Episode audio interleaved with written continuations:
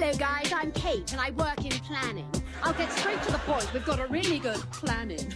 We're so excited about this community. We want to preserve its dynamic diversity. We want to communicate and integrate. Integrate? You mean segregate, Kate? Whoa, man, you don't like our plan. Damn your plan, and I ain't your man. Would you like to rap challenge me? I listened to Grandmaster Flash at university. Hush now, honey. Go play with your money. Dr. Dre and Eminem, I'm down. I'm hit with all of them. So listen up, fool. Name a subject for this rap duel. The ten signs of gentrification. Drop the beat. 大家好，我们是易小坚。对，大家好，我是北人。大家好，我是你们的房产中介小花。这么快进入角色了？对，今天就快速进入，因为主要是我们这个居住战争前面已经讲了两期了嘛，我估计这个可能是这个系列最后一期了吧？你说呢？嗯对对对对，不能不能再说，再说就要手手把手教大家怎么贷款了。对 对，就前前两期其实我们讲来讲去讲了很多什么关于设计啊，然后小型的住房呀，什么精神家园这些很玄学的东西，所以这个最后一期我们今天一定要来一点比较实操的。就是很有实用价值的，你知道吗？买房的实用技术，对对，手把手教你如何买房，也，也不至于真的能到那个地步哈，我们也没有这个能力，但是还是想从宏观上跟大家看一看现在我们这个房居住环境和这个这个市场，对吧？我们大概讲一点比较实际操作的内容。对，就大家买房的时候是吧？平时到底都是看哪些东西？比如说呢，最近。就是我听说的很多的案例，因为美国的话是这样子的，它在一两年前的时候，它的利率特别的低，嗯，对对，所以它的这个贷款利率就是可以低到什么百分之二左右，啊，就是用用某些人的话来说，就是白给钱，那肯定就大家就全去买房，就导致房价就飙了。结果呢，它最近就是加息了。而且今年年内预计可能还会再加三次息。现在的话，给大家参考一下，就是那个贷款的利率应该是已经到了百分之五、百分之六左右吧，甚至更高。我大概在两个月之前就加息前得知的消息是四点几，然后加完以后就又涨了一波。对啊，它现在就是呃，其实今天如果大家买股票哈，因为我是一个。一个非常爱炒股的人，所以我会每天都看一下股市的新闻啊什么的。就是呃，多伦多其实也是一样的。对，在在半年之前，多伦多当时的买房利率是百分之一点七五，然后今天多伦多的多伦多的那个浮动利率是百分之三点二五，呃呃五百分之四点七五，然后固定利率是百分之三点二五。然后今天呢，股价又跌了的主要原因就是他们发现。就是 manual 人才市场的这个现在这个数据还是 OK 的，没问题啊，我们不缺少什么人力。你是说失业率这个方面的？对对对，但是呢，就是所以说他们还会继续加息，就导致大家对这个股民啊，对股市的信心就开始进一步的下降。所以你要说买房，就真的是跟很多事情都是息息相关的。所以就是去年，包括也不能说去年吧，就是说近期出现了一些买房高位站岗的这个同志。对吧？就是他现在是买在了一个高价，所以，所以我们看到这个现象，我们就不得不站出来了。就是买 房，你到底应该如何选购？你到底应该看哪一些因素？如何才能够选购到未来可以升值保值的这个房产？对不对？没错，没错。那我们先来听一下我们的这个资深买房者北人的成功案例，好不好？成功案例介绍。就是就是我其实原本跟哈娜在商量这个提纲的时候，我是想把我爸我妈这个父母的故事再拉出来说一遍，就讲讲我的冤种父母买房的故事。但是实在是有一点丢人，那我就讲一个比较最近的一个更近期的一个我一个朋友的一个案例，他是在多伦多这边买房的。他这样的哈，这个这个这个姐们呢，其实就是首先哈，我的确是她呃，她是一个自己做生意的人，所以她在财务方面是相对比较。比较自由的，嗯，但是就是说，你说你说他他掏钱掏出来，如果你要买一个 house，现在多伦多基本上，特别是前段时间哈，多伦多一个 house 就一百万打底，就基本上都是两百往上走，就你要稍微好一点的房子，就是 house 的话，再好一点的区近一点的地方。然后呢，前段时间炒房不是特别严重嘛？我之前跟哈娜讲过，我们买 condo 就是以前那种，就是比如说五百多尺的那种 condo，很很远的都能炒进炒到将近一百万加元，不要不要讲 house 了。然后这个姐妹她就。去买房嘛。然后当时那个中介就说的啊，天花乱坠，然后他就跟着这中介开车了，就往城外开，一路开，一路向北，然后完了以后开了将近离市离多伦多市中心将近两个小时的一个地方啊，他在那儿买了房子。当时那套房子你知道吗？他们说的很好听，就你要知道，就是就是北美这边的工作效率。你比如说你修个地铁，他比如说他可以现在就说我要修地铁，你很快就能得到得到一块交一个交通特别便利的房屋。但是他们真正这个地铁建成可能要三十年、四十年，但他们现在可能，但他们现在可能就是已经这个房价已经开始往上飙了。然后这个中介就是用这个噱头，就相当于诓我这个朋友呢，买了一套将近两百万的 townhouse。townhouse 什么概念呢？就是一千尺往上走一点点，一千二三百这样就不大，绝对不大。然后呢，一般来说，在在在这个通胀之前，在这个咱那个疫情之前哈，就不说疫情之前，疫情中期的时候，顶多也就一百万出头，你知道吧？就是不不会再高了，就在在区好一点的地方也不会再高了。但是呢，他就在那个顶点上就买了那套房子，一百九十五万，就高高位站岗呗。对 对，高位站岗。然后完了以后。在他买房第二天，加拿大政府就宣布要加息，然后他的房子一夜之间就少了二十万，就就是这么夸张。现在就是说，就是这个这个程度，就是到这个地步。那他自 己，那他自己住吗？那个房子，还是说他就是想拿来等着升值的了？他就是来等着升值的。而那房子特别的远，这个选的实在是有点对，而且加息之前多少应该还是会有一些风声的吧？他都没有听到。我们这边是从今年一月就开始，大家都知道要加息了。我觉得就是风声是一直有的，但是多伦多的这个房市就相当的不可控，就它的房价风声一直有，风声可能从去年开始就一直在说要加息，你们要小心这个泡沫要破，因为多伦多的房价太离谱了。但是不知道为什么这个房价就是一直没有降下来。有很多原因嘛，就比如说，的确是市场需求来炒房的团，就是嗯东亚人来炒房，对吧？还有包括本地人也有一些危机感，大家这个一系列的情况下，疫情之下，大家也有存款比较变多了，对吧？嗯，大家都在家里面，衣食住行都在家里面，不怎么出行，那各种各样原因嘛，然后就导致多伦多这个房价变得非常的离谱。我们这边今年就是还涨了一波，就是今年年初的时候，就是因为有风声要加息，所以大家都想赶在这个加息之前再去买。对对对，然后包括那个时候股票已经开始跌了，但是就是还没有跌得很狠吧，然后就是赶紧都套现出来。那现在股票已经是完全都不行了。嗯，对，进入熊市了嘛，对吧？暂时不说股票，但是他那个他那个他那个房就一下跌了二十万嘛。然后其实也是一样的概念，就当时一直说要加息，一直说加息，但是呃房价一直在涨，还涨得很离谱的那一种。所以就说大部分人的心态都是属于你赶紧现在买，然后不买之后你就上不了车了。类似于这种这种这种讲这种话的人特别多。我我纯粹是因为穷的啊，我纯粹是因为穷的，我买不起，要不然的话我也可能就被说动去买去了。对，你知道，我觉得他这个房子的话，这个跌的最主要的原因还是他选的这个地段的问题。嗯，因为我们这边的话也是加息以后，很多房子都跌价，但是真正你选的地段如果是好的话呢，它。基本上跌不了多少，嗯，就是而且它账面上的数字其实就没有什么太大的变化，甚至现在大家都还抢着去竞拍，没错，就是你可以就是还是一个卖方市场，你可以收好多个 offer 什么的，嗯嗯，然后你去选谁出价高卖给谁，就还是一个比较火热的状态。那这个好地段，其实好地段它。并不是大家想的那样，就一定要是一个很贵的区。就是我现在这里已经是什么富人区了，或者是我这里的教育资源什么特别好。当然，教育资源本身肯定是有帮助的，没错。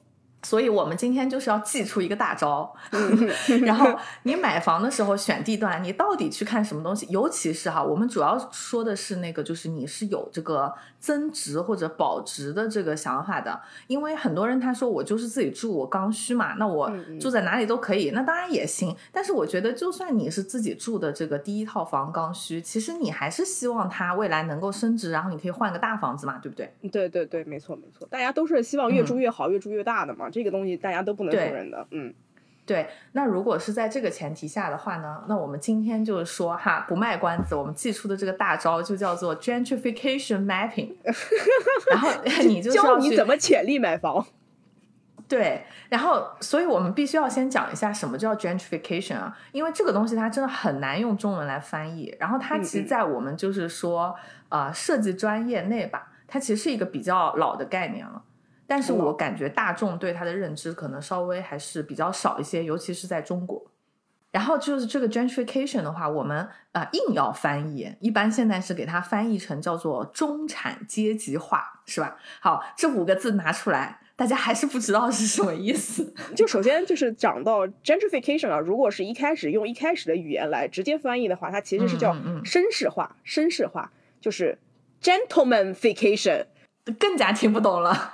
对啊，我觉得你这个比中产绅士化、比中产阶级化好像还要拐弯抹角。对对对对对，嗯、就就怎么来说呢？其实它的官方定义的话，就是说是相对比较贫穷的一个区域。嗯嗯嗯啊，然后慢慢的就是说，它被转化成了一个中产阶级。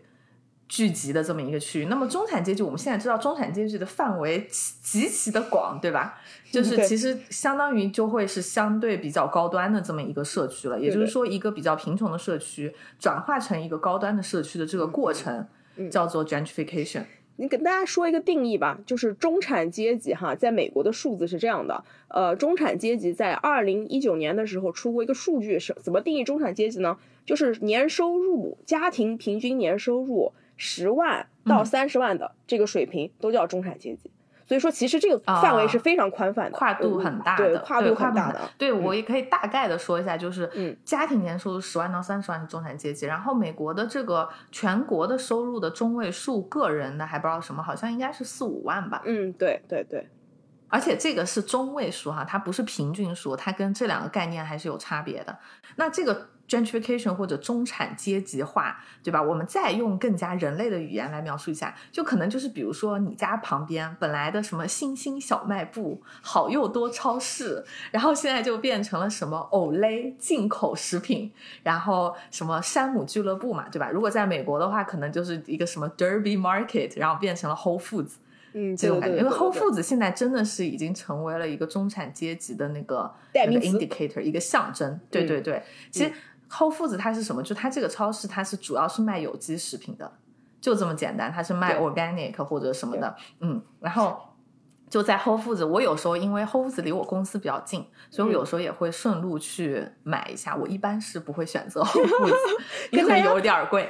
对对对，跟大家说一个比较呃重要的城市规划的概念，就是我们在讲到城市化。Urbanism 的时候，嗯、呃，我们其实现在呃科学里面比较长的一个，不是靠你住的房子的大小来界定的，也就是所谓的我们是靠地区、靠区域来界定这个房子的好坏的。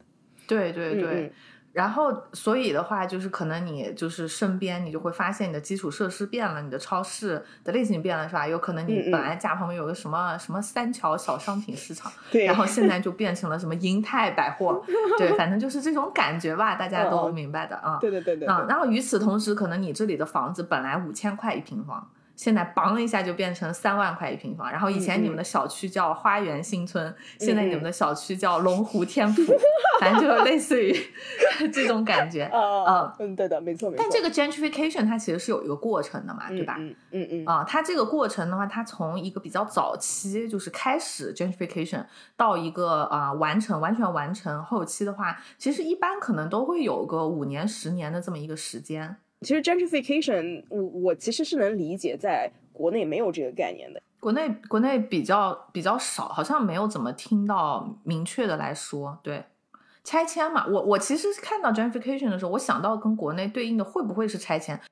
拆迁应该是现在呃城市里面大家最喜欢看到的一种收益方式了吧？以以前嘛，以前嘛，我觉得现在好像都已经过了那个阶段，对。嗯、但是我觉得拆迁跟它这个 gentrification 还是不一样，因为拆迁的话，它这个怎么说呢？它这个政府的主导吧，或者说它背后的这个整个利益关系就更加的明确。然后 gentrification 它其实是一个自然的过程，嗯、你就像是一个。自然系统的新陈代谢一样，它就、嗯、它就发生了这样子的。其实，啊、而且其实还有一个巨大的不同，嗯、就是拆迁它会给你补偿。嗯嗯，它基本上可以保证，就是说它呃把你的这个地拿来，然后建完房以后，它会还你一套房子在这里。是的，是的。但 gentrification 就不是，你你就被代谢掉，呢就被代谢掉了。嗯嗯，你以后就不住在这里了，这种感觉的。对。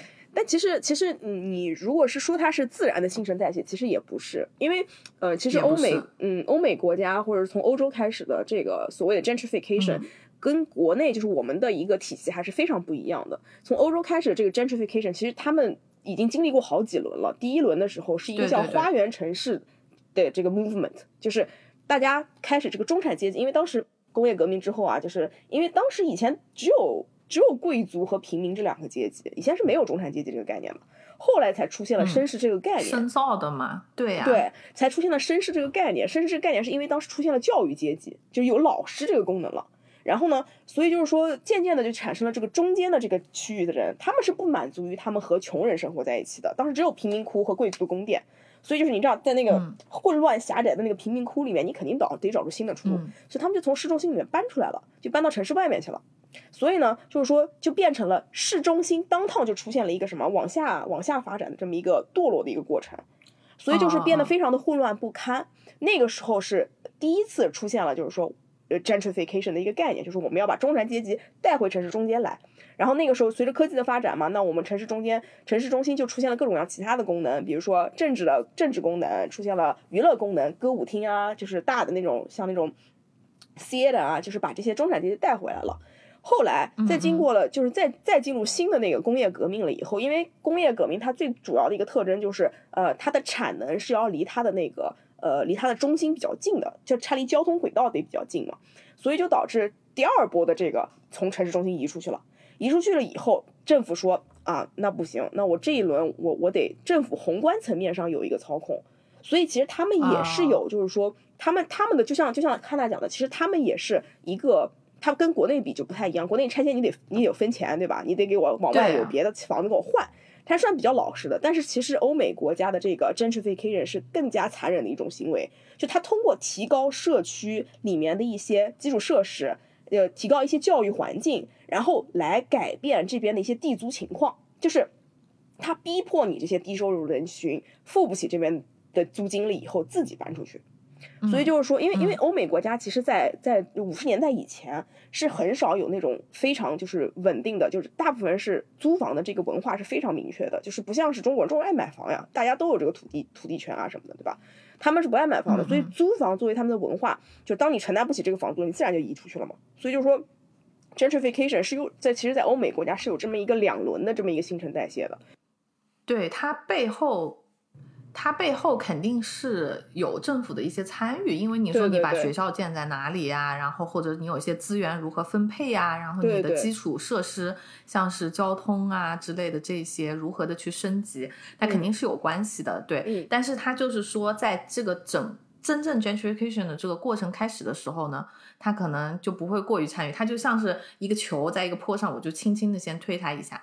然后后面就让他自己发展的这个感觉，对吧？万恶的资本主义。对，所以，所以我们其实。刚才说了半天，就是发现啊，这个 gentrification 原来不是一个好东西啊。对，但是，对，就是就是它好像听起来挺好的，就是把一个社区变得更加美好了什么的啊。但是，但是确实它在设计上的话，我们认为它是应该要避免的一个情况。也就是说，如果我们能够参与到这个政策的制定的过程当中去的话，就是其实设计师是会尽量的去避免这个情况的。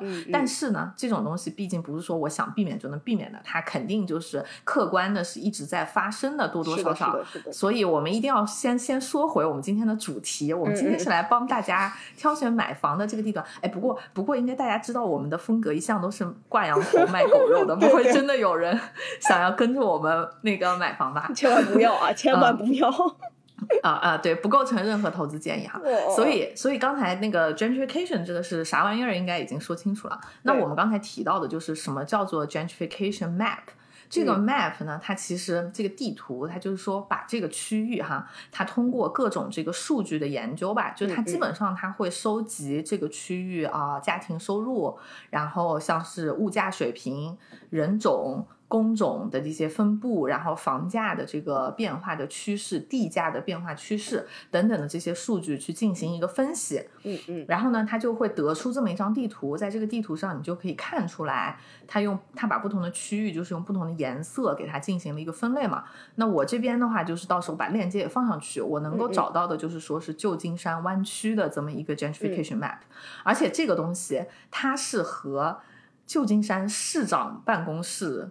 合作完成的，所以它其实是一个相对比较官方的这么一个数据。嗯嗯。然后别的城市或者地区，其实我觉得去搜一下这个关键词，应该都是可以找到的。嗯嗯，是的，是的，是的。那么它基本上就把它分成哪几类呢？像是它这个图上，它就会有那个呃，我看一下啊，等一下啊，它基本上会有那个，比如说他说现在这个区域是 at risk，就是处于 gentrification 的危险当中的。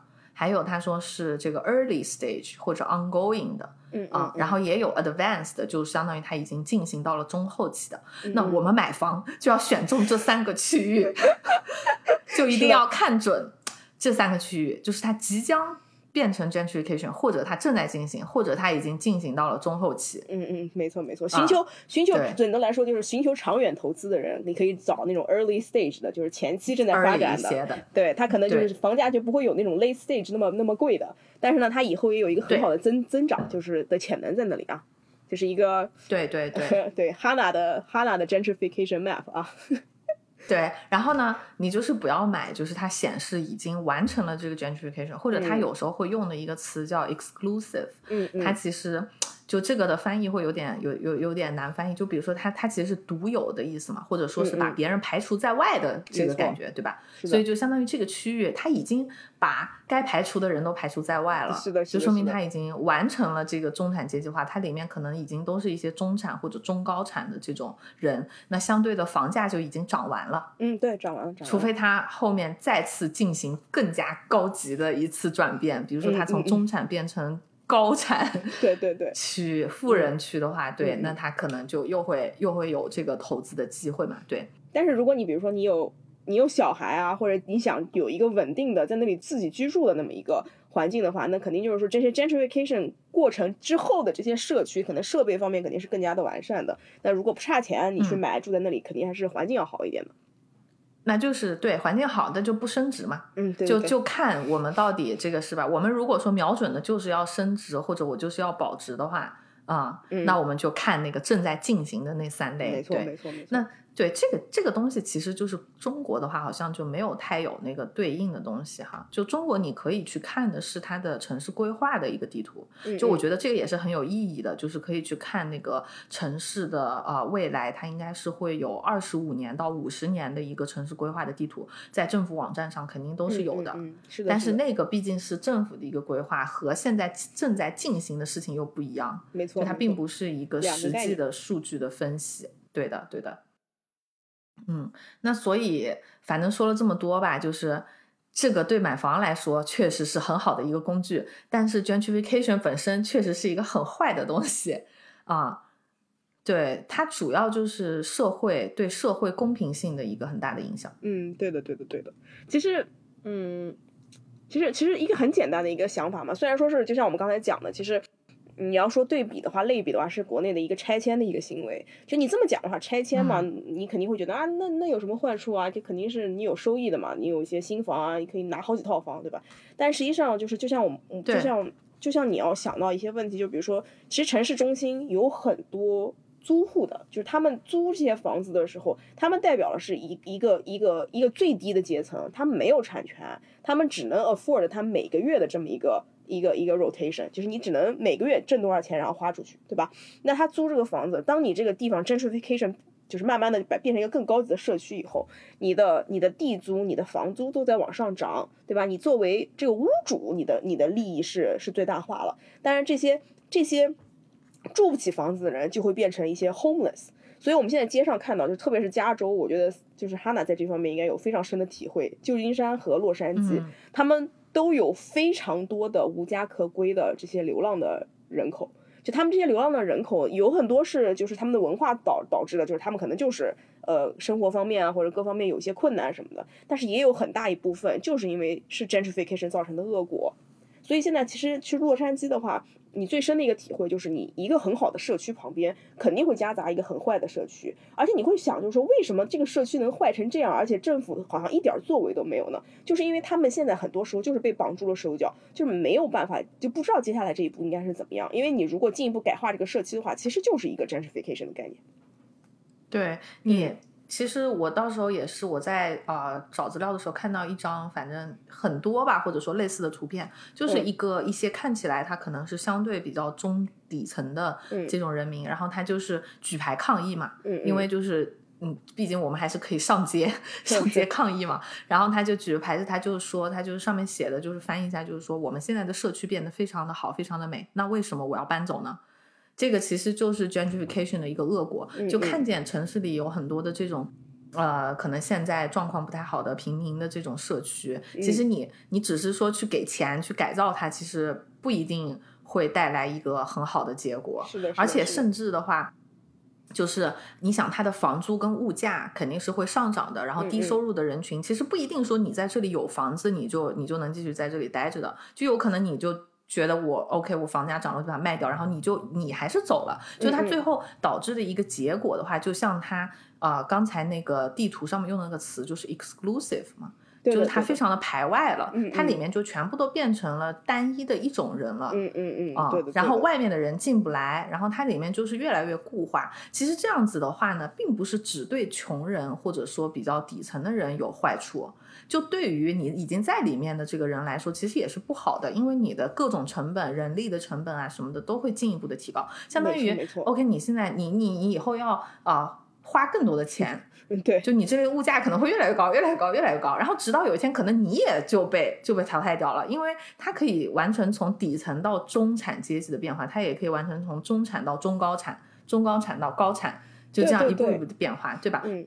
我们都知道嘛，其实你拿到生物学理论来讲，就是我们一直讲 biodiversity 生物多样化，其实人类也是需要多样化的。对，因为多样这是一个动态平衡的一个过程。因为其实你对，就是不管是怎么样，只要是单一的东西，它其实都是 toxic。所以其实就是就一个社区来讲，一个健康的社区，它应该是有各种收入的人，它应该是有做各种工作的人，不能说这个社区全是程序员，就是这个其实也是非常的。不健康，但是确实在很多地方都在发生的一个事情，对，啊，然后有各种背景的人，对，其实这个是一个健康的社区。但是的话，就是反正我们也可以看一下这个数据嘛，就是在啊，二零一八年，因为这个是我能找到的比较新的一个数据啊，有百分之十的这个低收入的人群是在经历这个 gentrification，就是有可能他们会被进一步的，我也不知道这个应该怎么描述，被淘汰，就好像这么说就不是很好，被。被被逼走吧，就是对，在这个新陈代谢当中，就是得要去到一个呃别的地方。对对对。那刚才说那个像拆迁嘛，拆迁我觉得就是至少他们不会把人赶走，就至少他的呃原则上 原则上吧。其实这个在中国的话，我觉得跟那个城中村。也是有一些类似的，就是中国城中村的案例就会有点像美国的这种，就是一个好社区旁边有一个比较烂的社区嘛，就是这种概念，对吧？但你说城中村现在不是其实有很多城中村的改造项目嘛？就之前我们有我听说过很多，有很多所谓的很成功的案例，但是其实那些改造完以后，就是相当于这个城中村，哎，它就变成了一个好像相对高端一点的社区了。其实你说后续这些人他怎么样了？因为他跟拆迁不一样嘛，拆迁我直接就给你经济补偿，或者什么你家五口人我就还你五套房，所以这种非常直接、非常野蛮。对，但是你说这种城中村改造，确实就是，嗯，像是因为它中国比较特色一个城市化的进程嘛，像尤其是一些大城市啊，北上广深啊什么的，就它反而有很多这种情况，就是。一个村子还在这里，它相当于同时兼具了这个城市和农村的一个属性。然后呢，它外围全是这个高楼大厦，鳞次栉比。对对对，这样子的，对，就是这个确实也是中国特色了，因为中国有这个城乡就是二元的这么一个体制嘛。对对，然后然后就是你说去改造它，它的动机是很好的，但但其实嗯，结果会如何？我觉得中国和国外的这么一个差别在于，呃。你其实外国人就是资万恶的资本主义，他是不会对你进行任何赔偿的，就相当于你是绝对处于弱势地位的。对你这个街区改造了以后，你作为租户，你只能被动的接受这个这个社区的一个刚 upgrade 的一个更新，然后你自己慢慢发现你自己跟不上这个区域的消费水平，然后出现你自己被淘汰的一个状况。但是国内的这些城中村里面的老居户不要太牛哦，他们就是把持这个，哎，其实也是一样的，不是？你知道城中村的话，大部分都是租户。确实，就是租户是比较脆弱的一个群体，对，而且中国的城中村的租户里面，就是并不是说都是从事一些体力劳动的，就是他其实不乏很多那种上班族、白领什么的。因为因为地段好嘛，对的对的，都离那些上班的写字楼都很近什么的嘛，对。而且一般的话，就是外来人口占主导的啊，比如说北京昌平有一个叫做史阁庄的这个地方。史格庄，但我不确定我念的对不对哈，因为毕竟北京很多地名它并不是直接念它的那个呃发音就可以的，对，反正就是这个地方吧。然后它是一个比较典型的案例，就是它这个本地的村民只有六千多个人了，然后外来的那个人口八万，就是它十几倍。那其实其实这个我就想到，就你其实他那讲到这个，我就想到之前那个我前就是上个礼拜，我们当时在做一个我们这边一个叫 Raglan Park 的一个地方。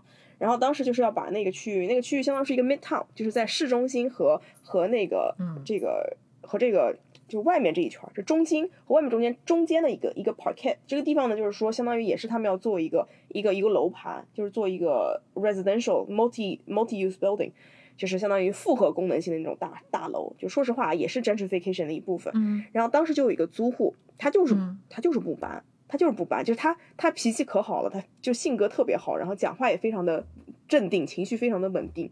但就是对他就是定，他就是不搬。就唯一的一个原因，就是因为他这这个房子是他在在离他工作最近近的，就是他能够支付的那个范围之内，他唯一能找到的房子。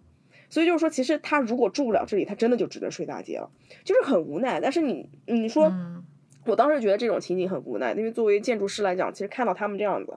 就你自己其实是作为一个要让他们离开的人，其实就是你就会非常实际的感受到这些人非常的脆弱。对对，因为真的是像是旧城改造，或者说美就国外也有这种旧城改造项目嘛，其实是最近几年就是这种建筑界还挺热衷，或者城市设计都非常热衷的一个项目啊。但是其实我觉得它真的是表面看起来很好，但是你背地里面的这个 gentrification 的问题如何去解决？对对的。真的是很困难，但是我从来没有看到别人去，就是来分享的时候，他都是分享我如何把这个城中村变得很美丽、很 很好、很舒适。从来没有人告诉我说他这个背后的这个问题，原先的人口、外来的人口是怎么解决？因为就是现在我接触的项目的话，他们都是很商业化的一些项目，然后。就你就得直面这些问题。我其实前段时间看过一个例子，其实我们刚才刚才有提到那个外来人口有八万，然后本地人口只有六千这个事儿，我就想到多伦多这边有另外一个地方，这个地方叫 Parkdale。Parkdale 这个位置也是一个在 Midtown 的一个位置，就是它不是在 Downtown，但是它就是在这个市中心的外缘一圈了。你你可以想象吗？就是很大部分的上班族啊什么的，肯定就选择住到那里去了，毕竟那个地方离得很近，然后也是一个很好的选择嘛。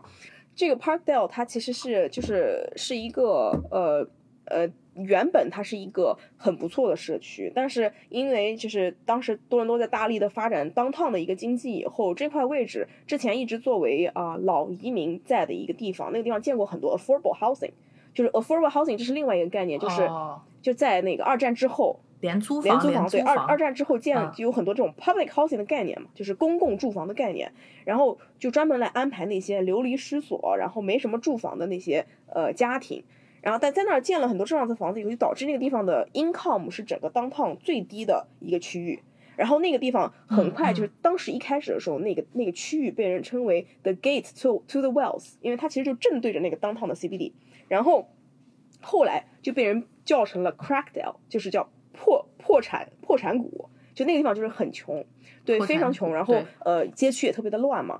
但是这个事情的转折点是在两千年。其实我觉得就是两千年那个时候，真的是很多 gentrification 在发生的发生的时候。然后在那个时候反而出现了一个什么事情，就是来自有很多来自西藏的移民住进那个地方，所以那个地方就变成了一个很有意思的藏区，就是一个国外的藏族人聚集的居住的地方。然后。我觉得亚洲的移民真的是非常厉害的一个群族，就是他们就是亚洲人身上自带的那种安稳的、安定的，对于安定生活的追求，导致那个地方的区域治安，对治安变得非常的好，甚至成为了一个一个非常有名的美食街区。因为非常 exotic，然后藏族人民又非常的虔诚嘛，所以大家又非是是非常乖顺的那种顺民，所以整个地区的什么安全问题也好啊，就除了那个地方就是大部分都是亚洲人，然后很多就是比较拥挤，然后设施比较老旧以外，整个街区的环境都变得很好，就导致很多打工人都住到那里去了。嗯，很多，比如说当趟的厨师，当趟的呃一些就是呃 waiter 啊，就做一些服务的这些这些行业的人，他们收入可能并不是很高，但是他们又希望有一些比较很稳定的、比较安全的生活环境，他们就会住到那个街区去，嗯，然后就导致那个地方就变得很好嘛。但是最最近的一一波 gentrification 迎来了以后呢，就是他们就算已经知道这个街区并没有很差，他们也在也在就是怎么说呢，人的贪得无厌真的是非常可怕的，就他们。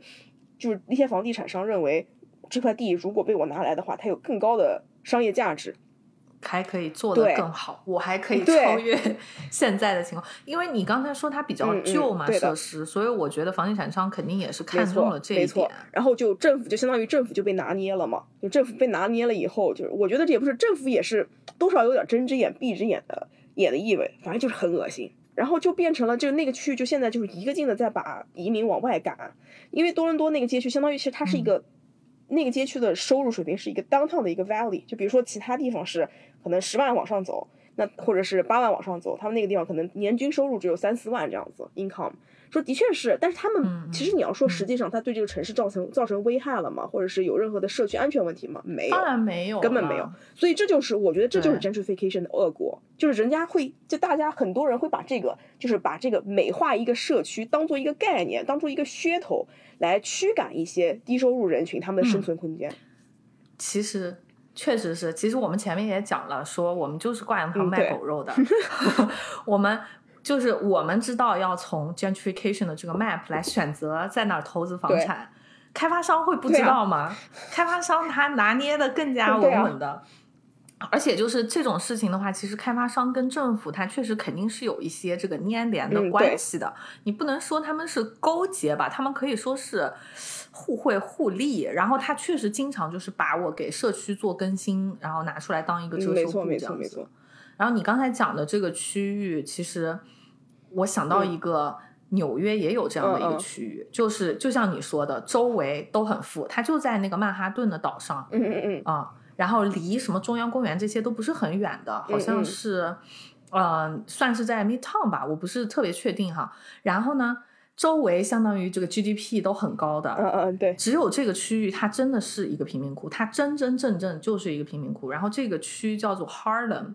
嗯，但是正是这个区，就是他给那个纽约去年还不知道前年就是新开的那个一个特别网红的地方叫 Hudson Yard 嘛，Hudson Yards，对，好像是 Yards，对对，他给那个地方其实是完成了一波输血，就是是是很神奇的一个案例。就那个 Hudson Yard，就其实就是有那个那个大松果的那个，嗯嗯嗯，就特别网红。不过你知道大松果已经要拆了，嗯，对对，因为不是自杀的问题吗？对吧？好像是因为自杀吧，反正现在不让上了，然后已经就是投票决定要拆了，但是呢，拆的钱还没有到位，现在正在 fundraising，就是筹款，筹集一个拆它的钱，我真的是无语了。然后反正就是他那个，对啊，那个 Hudson Yards 呢，它里面其实就是那种一个商圈嘛，一个呃很多新弄业态啊，然后衣食住行啊，就是总之就是很贵的这么一个消费的地方吧，娱乐的地方。啊，他当时落成的时候，我看好多人去打卡什么，然后还在那分析他这个设计、规划、建筑怎么怎么样之类的啊。但是就是就是这个地方，它其实建设的资金，它有十二亿美元是来自于投资移民项目，嗯，就是说绿卡的那个投资移民，嗯嗯，啊，然后美国的那个投资移民的绿卡，它是这样子的，就是你要么投一百万，就标准是一百万美金哦。嗯，就蛮高的。然后呢，呃，还有一种特殊的，你只要投五十万就够了。那肯定大家都想要少花点钱嘛。对。但是这个五十万呢，就是要求你参与的这个项目，它必须是处于那个贫困的地区。嗯嗯。所以，其实美国政府的这个逻辑的话，我觉得是很正确的。就是说，他希望哦，OK，你想要我美国绿卡，那你把钱拿来，我们拿去发展一些就是相对比较贫困的地区什么的嘛。啊。那这个逻辑其实是很正确的，但是这个其中就有一个套路了，对，像比如说这个哈森幺二七它的开发商，嗯那他肯定想多从那个多搞一些那个绿卡申请人呀，多让这个像这种外国人投一点钱，因为其实他所谓的这种绿卡项目啊，我不知道你知不知道，就是他说起来都是说每年会给你分红，然后你之后也可以拿到利息，就是所谓你这个本金是一直会在，并且还可以赚钱的。嗯嗯。但是事实上的话，应该说你能拿到的分红是非常少的，没错。然后本金更加是应该就是拿不太回来的，对 那种的。对，它其实是有个年限，加拿大这边是有年限的，比如说你要存在那里，比如三十年、四十年，然后这钱就相当于存在那里，然后那个利息是非常低的那种那种类型的投资，对，非常低的，对对。然后其实就它这个排期嘛，因为想申请人很多，所以像中国或者印度这种申请人的话，你就算猛砸一百万美金，你还是要排期，现在才排到二零一五年，对，所以 就。对，话说回来，就是像美国政府它搞的这种开发性的金融，它应该说本身还是比较正确的，嗯。但是从开发商的角度来讲，那他肯定想尽量的多拿一点钱，那怎么办呢？我就吸引你，你只要投五十万，你就能参与到我们这个项目，你就能拿绿卡，是吧？所以他就要想办法要做的一件事情是什么呢？他要把这个 Hudson Yards。归到贫民区，嗯嗯，只要哈特森亚尔兹就我这个项目的所在地，它是属于贫民窟的地区，嗯嗯，那你就只要投五十万就行了。对开发商来讲，这个相当于是非常好的一件事情了，对，它一下子可以吸引大批的这个投资者，嗯嗯。但是哈特森亚尔兹在哪里？它它真正的就是在曼哈顿的这个正中心，就是你你如何能够把它。弄弄成一个贫民区的定义，而且这个贫民区的定义不是说我自己说说就行的，它必须要有政府认证的。嗯，就政府它有一个一个图的一个地图，它会划一个区域，说我这个区域是贫民区。嗯，OK，好了，所以这个这个牛逼的就来了，就是这个 Harlem 这个区，它这它确实是个贫民区，它距离这个 Hudson Yards 是大概有七公里，七公里并不是很近了。对，然后它呢，失业率是其他区域的两倍，然后平均的这个家庭收入可能连其他区一半都没有到，嗯嗯，甚至有没有三分之一我都怀疑。对，贫困街区，他们对他划范围的时候怎么划呢？嗯，就是我想办法把哈森亚尔子和。和我这个 Harlem 区划在一起不就行了吗？对呀，我我想办法让他们连起来就行了。所以它最后就是出现了一个非常奇葩的那种长条形挖掘机，或者说像一条 像一条蠕动的那种蜈蚣一样的那种形状，就是通过各种的那个角对角这种连斜线，就我真的怀疑他们在这个背后不知付出了多少的努力，好不容易才把他们两个给连到一起。然后就就就用这个方法，就是这个哈森亚尔子所在的这个地区，它就变成了这个官方的贫民区啊，鸡犬升天，简直对，简直就是难以难以想象。就像你现在去美那个纽约最豪华的这一个衣食住行、购物、娱乐于一体的这么一个地标型的中心，然后其实它是政府划定的贫民区哦。就很理想，这个 纽约的非贫民区它得成什么样啊？对，虽然就是我我不承认纽约有贫民区这个概念哈，我觉得曼哈顿市中心是不存在贫民区的，有脏乱差，但他们绝对不是贫民区。但是但是 Harlem 它确实是，它就就是有点像你刚才讲的那个多伦多的那个对对对区，而且还有就是它也是那种呃属于好社区旁边的那个差社区。是的，是的。其实怎么讲呢？我觉得这个。嗯，至少说他开发商没有说直接说我要把 Harlem 给改改造了，嗯，对对，他还没有说恶心到这种程度，对，但他这个背后的操作也是非常匪夷所思，而且。嗯，就是一本万利。可能有很多人说，那那这个其实好像也没有人的利益受到损害啊。那他这个反正给他划进去就划进去了，又能怎么样呢？这个这个其实不是的，因为你你把它划进去的话，你理论上你这个钱你是不是应该用到这个 Harlem 身上？没错，但是没有，他拿来的所有的钱都拿去建了那个非常奢华的 Hudson Yards，是的，是的，这个才是最大的问题。对，你非要这么搞，你最后把钱就用在这个 Harlem 那也行啊。你想办法，就是逐步的可以改善一下那里的环境啊什么的。嗯，其实对，其实这也不是纽约第一次干这个事情了。我我说实话，就是你走在纽约的街上，你其实是有感觉的。就是就是你说到底哈，你在纽约这个地方，在曼哈顿市中心，寸土寸金，你不管进到哪一栋破旧的房子，这个房子的市价都不会低于一百万美元。就是这个东西是基本上的一个概念。但是问题是，你说纽约市中心里面还是。该流浪的流浪。纽约市中心哪有 house 都没有 house，全是公寓。公寓那古旧的公寓，好吧，就是大的那些古旧的那些那些大楼，是吗？对吧？我们就不说市中心了，我们就说往外走那些辐射的那些地方。它也都是，就是说，该自然啥自然啥。所以其实我觉得，嗯，现在很多的时候把 gentrification 这个概念用来用来说的时候，基本上都是贬义了，因为其实它真的没有做到给公共卫生或者公共安全提供到太多的福利。就像哈娜讲的，很多时候只是挂羊头卖狗肉，比我们羊头挂的还要高，狗肉卖的还要厉害，就是。他把这个概念放在那儿，说我们你这个社区会变好的。实际上，他们就是把这个社区得到的税收，或者是得到的一些投资，移用到别的地方去。就包括其实早期的 New Jersey 也是这么，也是这么发发展起来的。虽然我们现在看到 New Jersey 感觉是不错，而且哈森 Yards 这个事件，就是他这个呃搞绿卡的这个事件，其实其实还要更恶劣。它还更恶劣的一个层级是什么呢？就是说，嗯，它其实美国的政府，它一年它就发一万张绿卡。然后呢，这个哈德森 Yards 呢，他就用了这一年三千个名额，就是用在这个贫困地区的。其实我我我说实话，那个一百万的那一档应该是没有什么人去投的，大家都会想办法投这个五十万的。对，所以有很多项目，对很多项目它都是在所谓的贫民区，但有的是真的，有的是假的。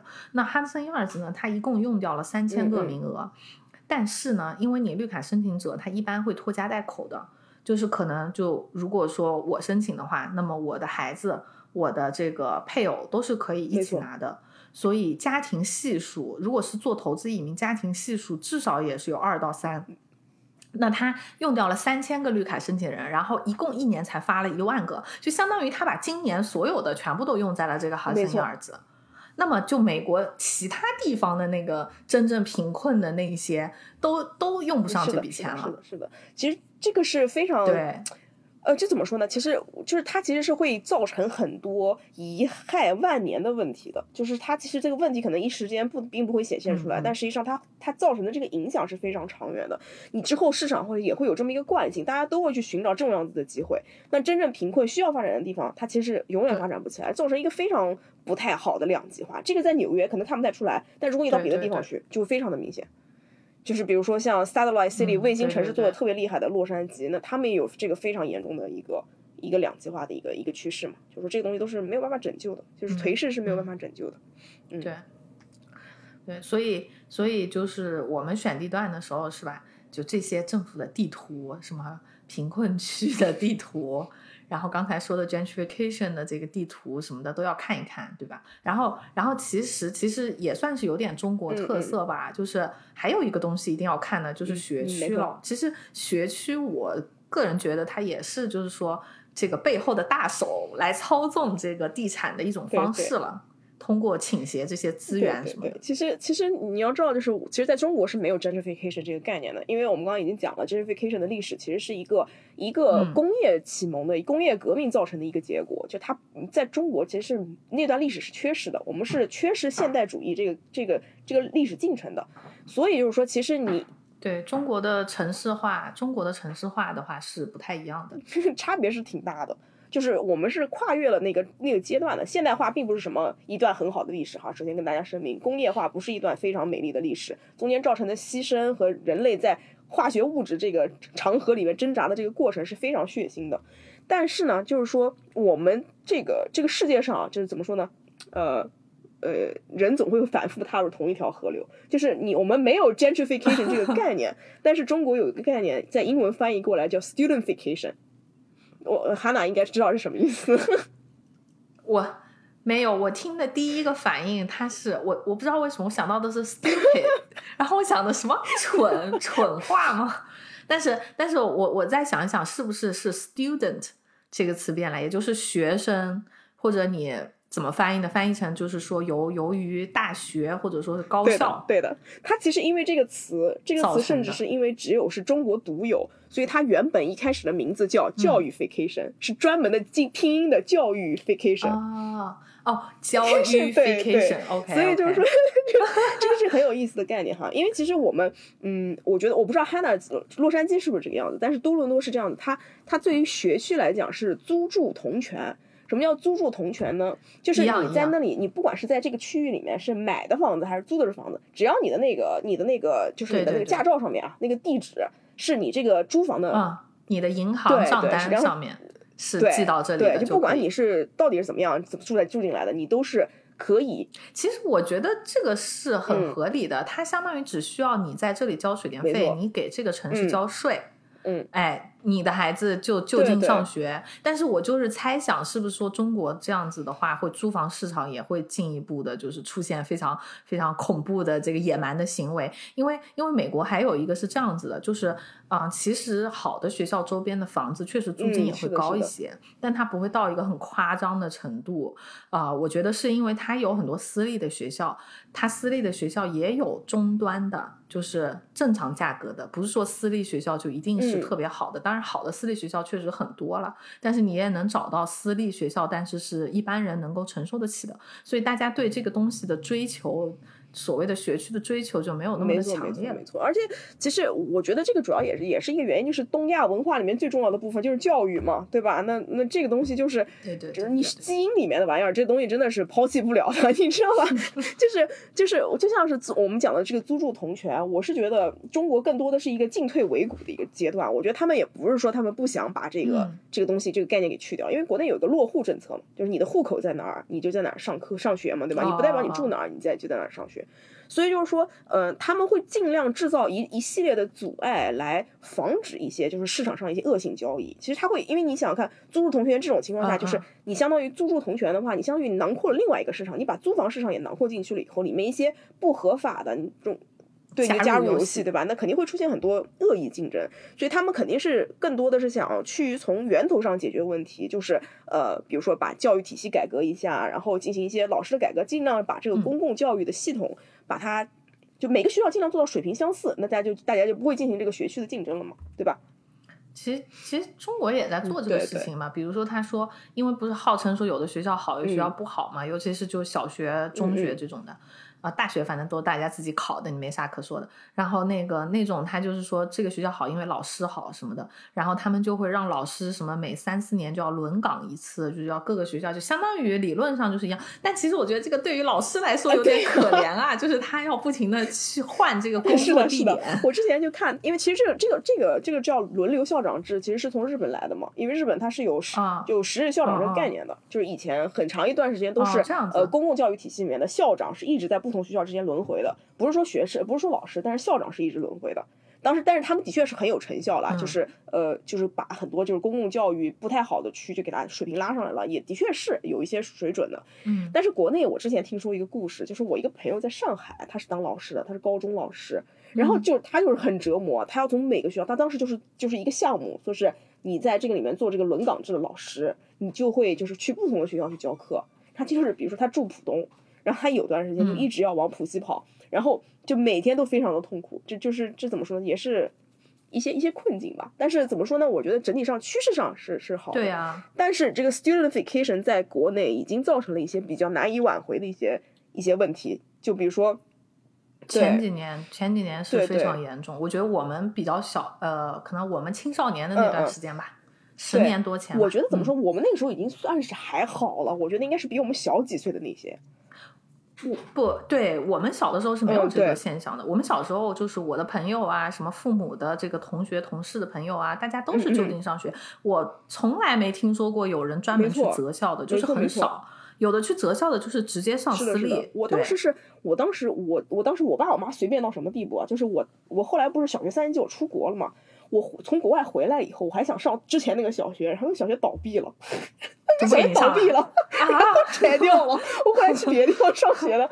然后就是说，对，然后但是就是说那个时候我们那个时候应该还好，但是比我们小几岁那一届是真正儿八经就开始抢学区。那个时候，比如说什么有什么择校名额，五万块钱一个。然后你得去交的那个钱，你才能去择校，还只能在旁边几个区。这都算便宜的。但是就怎么说，已经造成了很多不好的恶果。而且现在就是，你说你择校权这钱交上去去哪了，你也不知道。就是市场的不规范永远都还是不规范的，只要有不公平在，就是它潜在的问题是贻害万年的。就是说，所以说跟大家说一下，虽然国内没有 gentrification 这个概念，那 gentrification 在国内可能是个好的概念，可能是拆迁 vacation，但是呢，就是说国内有一个相对应 拆迁相对应的不太好的概念，教育 vacation 啊，大家记住这两个概念。哎，但是你说的这个主要是那种就是说学区就上学嘛，那就还是小学和初中嘛，高中应该大部分城市也都是要考的了，就不是指大学是吧？因为因为其实大学对于一个城市的影响也很大，尤其是前几年吧，可能也是十年前了，就那些比较好大学都在搞新校区，然后新校区一般可能也在稍微偏一些的地方，那么那里有了大学城，就很多地方都有大学城嘛，是，哎呦，我都有点忘记掉都是哪些地方啊，闵闵行啊，是吧？上海闵行，啊，杭州下沙什么的，对，大学城那边也是有非常独特的那种生态的，也是社区会建立起来。对，但这个不是你说的那个教育这个不算是教育 fication 里面的。教育 fication 里面主要是指的，就是说，呃，就像我们其实之前讲的，就刚才他那讲的，说你你硬划区，你把那个不太好的区划进去，然后这个地方继继续选其实当时有很多，我记得当时我妈跟我讲过很多，两千年代的时候就很离谱嘛，就是南京的东边和南京的西边这两个区可能是一个学区，就是到这种地步，就当时有有有出这样子的政策。哦，那也是。南京的东边和西边是一个学区，那它怎么？它这个形状像一个杠铃一样，就是两个点，然后丢中间想办法给它连起来。然后河两岸的那些都不算，就是沿着那条河，你知道吗？就很离谱。就你刚才讲的那个，就所以所以什么？画图是一门对啊，这是为难设计师，对吧？设计师充满艺术天分。对，我觉得是真的是。但你你说教育 vacation 就是学区啊什么的嘛？我要跟你讲一个事情。就是美国的这个学区吧，就美国的啊，不是说租住同权什么的嘛，但这个也是指的小学跟中学嘛，就 K two 十二那种的。然后就美国的大学吧，啊，就比如说我不是知你知道住在那个 U C Berkeley 附近，就是那个加州大学伯克利分校啊，那这是一个很好的大学呀，就是它应该是什么 Q S 排名都是美国至少有前十吧，可能有几年甚至能排到前三什么的。对吧？特别好一个大学，然后你是不是觉得这么好的大学，大家大家应该都还挺挺就它周围的话，这个居民应该都还挺欢迎这个大学在这儿的，然后可能也愿意住在它附近什么的。结果并不是，就是今年今年这个 UCB 被告了，然后告他的这个叫做 Love Berkeley Neighborhood Association，就是。我爱伯克利协会，就就我们就叫他这个号，嗯，然后甚至就这个事情闹得很大，最后就是那个伯克利的招生都被冻结了，有一段时间，就是而且他那个时候正是发 offer 的时候，发录取通知书的时候，相当于就是很多小弟弟小妹妹在家里面。等不到通知书，但是我不知道他们知不知道是因为 Love Berkeley Association 一个题外话啊，一个题外话，U C Berkeley 的那个 offer 真的是玄学，有的人可能接受了 M I T 的 offer，也被 U U C B 拒过，所以大家知道为什么了吗？是因为这个 Love Berkeley community，他 他很奇怪，对。然后更加要命的时候，就是今年我家不是也有人在申请嘛，然后就正好卡在那个时候，对。然后他们告的是什么呢？就是。嗯，我后来才知道，他们告示说他违反了那个叫做 CEQA，就是加州环境质量法案，然后说什么有噪音啊，然后破坏环境啊什么。说真的，我没有觉得就是这些学生有怎么破坏环境，顶多呢，我我觉得很奇怪，难道你说他们晚上开 party 开的太多，然后太吵了吗？这是伯克利很大呀，他开 party 可能真的也就是围绕着学校那几个 block 这样子的几个街区这样子啊，然后还说什么导致物价上涨什么的。那我觉得物价上涨这件事情你怎么说呢？也许是有一定的因果关系吧，但是物价上涨你也不归加州环境质量法案管呀，你。你是以什么理由去告他呢？如果说这个都能告，那是不是所有的 gentrification 的区域我都可以去告他呀？因为你导致我这里物价上涨，我在这里活不下去了，什么什么的。就就不是他们，就是觉得他们这个相当于你也可以理解为 Berkeley 在经历 gentrification，他们把这个归因于这个学校招生招的太多了。然后同时又有一些附带的别的问题，就是可能大学生太多，嗯，就就会导致环境不好。我我真的不懂。其实我觉得他们应该先把流浪汉的问题解决一下。他敢不敢去告流浪汉？估计没有人鸟他们。我我 倒是觉得我能闻出一点一点阴谋的味道，因为毕竟加州这边这个环境里面寸土寸金。你说学生多了以后，相当于外来的资本就多了，他这学生在这儿落户，各方面的就拉低了他们生活水平。但这应该是好事啊，这难道不是好事吗？就就是我其实觉得有很多学生属于新鲜血液嘛，然后你说导致这里的房价是涨，确实它这里的租房的这个价格是会涨的啊。但是你如果是拥有一个房子的话，那你不应该高兴吗？你的房子涨价了，然后租房的租房的价格涨了的话，就就像我们说的，可能你是不是你就得出去？但是其实。哎，我觉得这个就是一个很矛盾的问题吧。就前面我们还在讲说 gentrification 的各种恶果，但是现在又忍不住想要为 Berkeley 辩护。其实我倒是能想出来理出来一条逻辑线，我觉得是不是这个逻辑？因为因为这边房屋紧缺了以后，房租上涨了，所以所以这些房地产商会来开发更多的楼盘，才导致 environmental group 会来提反映这个问题。有可能是这个吧？嗯，这个这个是有可能的，因为这边确实经常有一些房屋的改建什么，因为新地已经没有了，就是你只能把旧的房子推掉，然后再建什么，然后一直在造。而且呢，就是因为它招生确实它可能每年就稍微多招一点，多招一点，然后人挺多的，就是他学校宿舍不够用，然后他就是各种去拿地，然后造那个新的学生宿舍什么的。嗯，这个这个确实是有的。对，而学校还有各种优惠政策。对，然后这个事情就是他最最奇葩的，就是他一开始的时候呢，学校根本就没有重视，你知道吗？嗯嗯，就没有人理这个事情。然后直到今年，就是到了呃三四月份要发 offer 的时候，然后我家里面的人在申请嘛，我就问他说，为什么还没有收到 offer？我说你有没有去问你的老师？然后他就是去联系了他的那个，就是一个学院的呃系主任嘛。然后结果那个系主任就就有一天就就非常生气的跟他说了这个事情，然后就连那个系主任也是才知道，就今年才知道。然后他们是今年就是刚刚给闹上了那个加州的最高法庭。其实我后来去查了一下，他们在去年的时候就是。伯克利就已经败诉过好几次了，然后那个组织他还把他们胜诉的消息，就是在他们的网站上非常大的那样子放出来。但是这个事情就是伯克利这边一直可能就比较傲慢，就是没有人去处理。嗯嗯嗯，对。然后，然后他们败诉的以后的后果是什么呢？就是去年的那几次败诉，就相当于今年就不允许他们发 offer 了。然后这个就就很恶心嘛，就今年就直接就不允许他们发。然后呃，所以伯克利没办法，才又把那个组织告上了法庭。嗯。然后在这个官司没有结束之前，他就不可以发新的 offer。然后他今年一开头的时候，本科生的 offer 完全没有发，然后硕士大概有看哪个学院，然后可能零零星星发了一些，然后博士可能也零零星星发了一些。就在这个时候，相当于被这个法院给卡住了。嗯，对，被法院给卡住了，就是说不能够继续发新的 offer 了。啊，然后。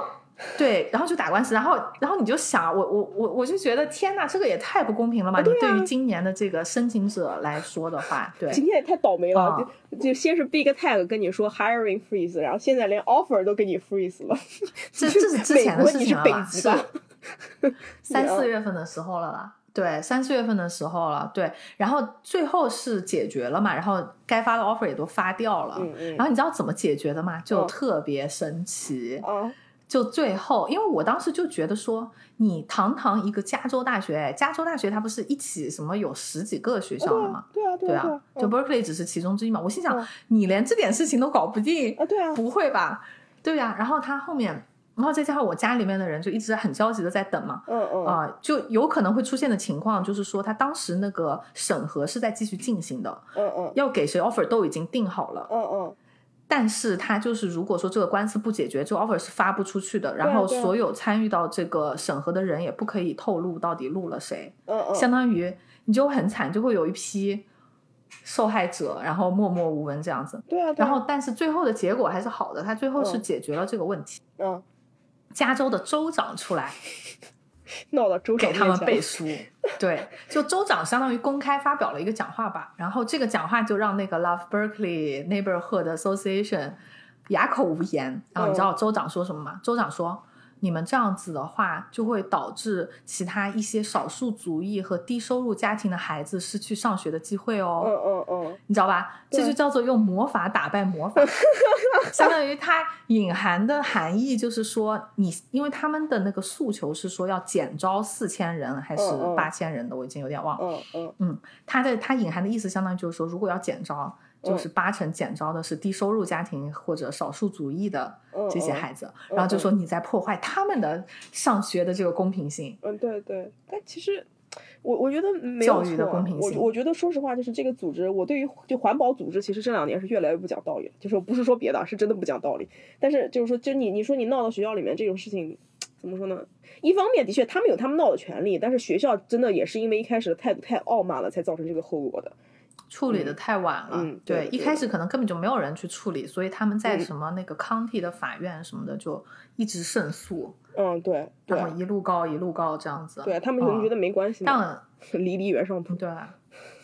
对，然后我但我觉得他最后那个就是这个州长也是蛮厉害的，不愧是搞政治的，对，就是事事实上你说要减招，你肯定不会说你真的就去减招那个 low income 或者说是少数族裔的孩子啊，对对对，但是但确实有这个风险，有这个风险，对对对，而且啊，其实他们一开始告成功是非常难的，就是就其实就是就像是。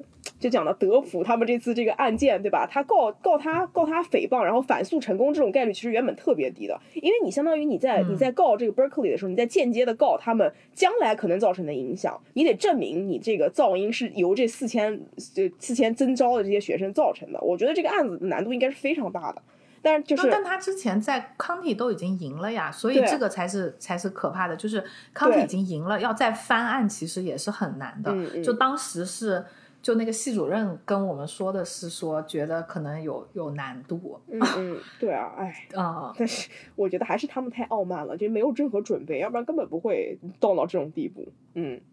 其实我觉得 gentrification 这个概念，虽然是说啊，就是在美欧美这两年可以说大杀四方，就是打他的人很多，但是因为它比较难控制，主要原因还是只要资本在，就是资本永不眠，对吧？只要资本在，那我们这个就就没有办法解决。所以就是说，它肯定是一直存在的，但是政府一直在想办法减缓这个问题。就比如说像像多伦多这边就会出台很多很离奇的政策，比如说比如说呃加购税，加购税就曾经在一七年的时候，他们这个加购税啊。就是是是有是有高达百分之五十的，就是不让你这些外来的这些户口的人在多伦多买房子，把这个房价炒高，然后，然后进一步的增加这个社区社区社区僵化。后来从一七年后来就是这个事情解决了一点以后，才降到百分之二十，实际上在慢慢没有的，就他们也有在努力。还有包括在在一些就是说 gentrification 以及非常严重的一些区域里面，强制性的在新建的这个楼里面设置一些低收入人群 low income housing，就是你这里面必须要有一个占比保障性。保障性住房，对对对，要占比百分之五到十五这样子。反正我近期接触的几个项目都是越提越高，百分之十、百分之十五、百分之二十五，就是它到达这个到这个程度了。就是说他们也是在在强制性做这些措施的哈。但是你知道，就就这个保障性住房这个东西吧，嗯嗯，就也是有点像划地图的那个，因为它的那个要求不是说可能呃年收入多少以下嘛，嗯嗯嗯。就是就是我知道有一些去申请的人，他也是 abuse，就滥用了这个系统的。他可以想办法，他可以让自己的收入看起来满足那个要求，你懂我意思吧？啊，对对对，是是是是，这倒是的，这倒是的。嗯，但他是反正这两年考察也是防不胜防。嗯，对，就是怎么说呢？魔法嘛，都是魔法哈。但是说到底哈，就是这个政策也在一直在完完善，只要他们有这个这个概念嘛，我们也是相信他能慢慢的做到一些就是改善的，因为 gentrification 真的是。呃，我我从多伦多来讲啊，我作为一个在多伦多住了很多年的人，我能感觉到这个城市的这个 gentrification 是非常非常严重的，就是包括以前一些比较旧的社区，现在已经变成那种所谓的雅痞社区了，就是一杯饮料也渐渐从三块钱卖到十块钱了。感觉对对对啊，就是其实可能以前我们看到这种现象会觉得非常开心，嗯嗯，但是现在就是如果说真的是了解这个 gentrification 背后的这个故事，以及它会带来的一些后果以后。再次看到这种现象的时候，我们到底会怎么想？就心情就真的是会变得非常的复杂。没错，没错，没错。就是作为设计师来讲的话，就是特别是呃，你接触的项目越多，你接触楼船越多，接触别人越多了以后，怎么说呢？慢慢的会有一些思考。然后我也希望大家就是大家在听这个节目的时候，不要通过我们的言行进行任何不理智的投资行为。我们所说呢，只是 一个非常简单的以设计师的角度告诉你们一些一些城市的进程和变化。那这个世界永远都不是靠普通人说话的，所以我们我们不要跟太厉害的资本玩游戏。就 gentrification 这个事情吧，因为可以，我们今天其实主要想聊一下，就是说。你这个投资房产的时候，背后的影响的因素到底有什么？那 gentrification 它其实可能是一个非常重要，但是平时却被忽视的因素。嗯，然后它的这个。形成的原因当然也有很多，有的可能就是由政府推动的，有的是因为这种啊一些教育资源的这个倾斜造成的，那有的可能是很多因素叠加起来的，嗯嗯，或者说它这个城市规划，因为我的城市规划我是从一个更高的角度去看的，我有的时候我不得不就说对这个区域进行一个定位上的提升，对吧？这都是有可能的，嗯嗯，对。但是但是其实这个就是非常矛盾的一件事情。我们现在站在一个宏观的视角，我们都知道刚才讲了这么多，嗯嗯，但是。现在我们也是，就像我们今天一开头的时候聊的，如果你现在要买房，你知道你买 gentrification 就正在经历 gentrification 的区域的房是必定会涨的。嗯，对，你买还是不买？你这个时候你应不应该买？你买，你相当于做了一个打引号的帮凶，你会帮助加速这个进程。对，但是它既然是必涨的，你会买吗？我觉得可能我们今天就就就先这样吧。也不用再多说什么，嗯。但是我总觉得我们把这个信息传递出去了，就算你是作为这个社区里面 gentrification 的一部分，你将来也会对这个社区的 diversity 这个多样化做出一份贡献。你就知道你不要排斥任何其他的文化，最起码心里面有这个概念吧。我希望大家都在挣钱的时候还保有一一丝良知，就这么简单。哎，但是也许你就是那个 同质化的那一员。对对对，是的，是的啊，大家都嗯快乐吧，还是快乐吧。